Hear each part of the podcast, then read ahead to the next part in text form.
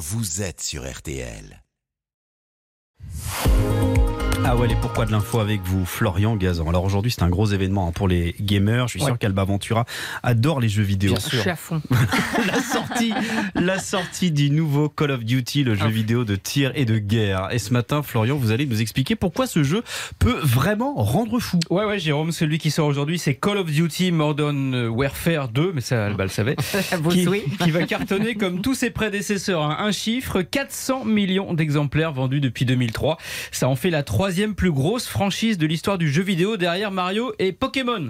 Et- Ça, tous. Et évidemment, les gamers vont se ruer là-dessus. hein. Ah oui, là aussi, ça va être la guerre, mais dans les magasins pour choper ce FPS, qui ne veut pas dire fan du Parti Socialiste, là, là ce serait pas la cohue, mais First Person Shooter, tir à la première personne, et un nouveau Call of, comme on dit, ça peut vraiment, vraiment les rendre fous.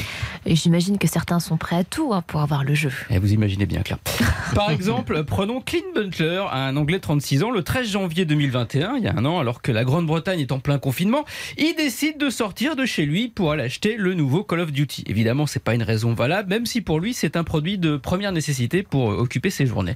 Et là, il se passe quoi au juste? Bah, il se passe qu'il croise deux policiers qui lui demandent le motif de sa sortie. Bah, il dit bah voilà, bah, je, je suis allé acheter le nouveau Call of Duty. Bon, ils sont pas satisfaits de la réponse, évidemment. Il lui demande sa carte d'identité. Et là, Clint Butler frappe un policier, prend la fuite en courant, mais il se fait rattraper par les forces de l'ordre qui sont pas vraiment au bout de leur surprise. Pourquoi ça? Bah, ils s'aperçoivent que Clint Butler, en fait, est recherché par toutes les polices d'Angleterre. Alors qu'il purgeait une peine de 17 ans pour des vols à main armée, il s'était évadé de prison deux mois plus tôt. Mais, mais oui, l'appel de Call of Duty a été plus fort que tout.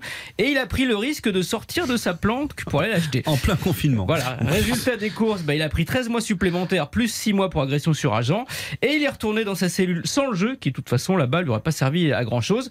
Il va sortir en 2024, et bonne nouvelle pour lui, ce sera pile pour la sortie du jeu qui est déjà prévu à cette date-là, un Call of Duty qui devrait se dérouler pendant la guerre en Irak sur fond de track de Ben Laden après le 11 septembre. Alors Clint, si tu nous écoutes, hein, on reste calme d'ici là. Il a intérêt faut à qu'il se aille tenir. en, en désintox, non Il faut qu'il se tienne à carreau. Vous savez, les jeux vidéo. ouais.